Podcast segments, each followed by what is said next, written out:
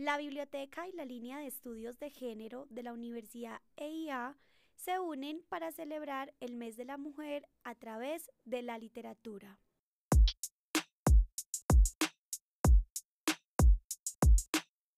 María era una niñita a la que le encantaba el arte. A diario recolectaba flores para pintarlas y a veces encontraba orugas sobre las flores y pintaba cómo iban cambiando día con día hasta convertirse en mariposas. En esa época, la gente creía que las mariposas surgían mágicamente del lodo. María sabía la verdad, pero nadie le creía. Pasaron los años y María se convirtió en una gran artista de la acuarela.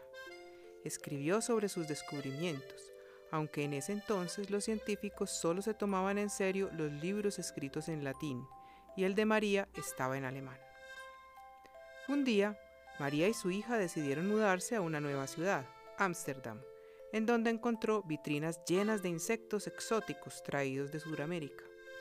Si pudiera estudiarlos en su hábitat natural, podría escribir un libro que la gente tomara en serio, pensó María. Entonces vendió sus pinturas y emprendió el viaje en barco hacia Sudamérica.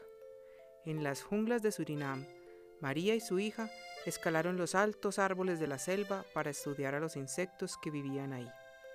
María escribió su nuevo libro en latín, el cual fue un gran éxito. Los científicos aprendieron que las mariposas y las polillas provienen de las orugas, no del lodo. Este proceso se conoce como metamorfosis, que significa cambiar de forma.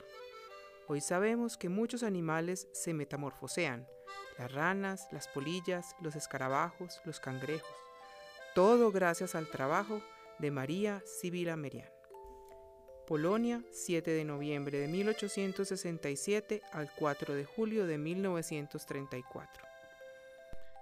Esta es la historia de María Sibila Merian, científica entomóloga. Esta historia es escrita por Elena Favilli y Francisca Cavallo en el libro Cuentos de Buenas noches para Niñas Rebeldes.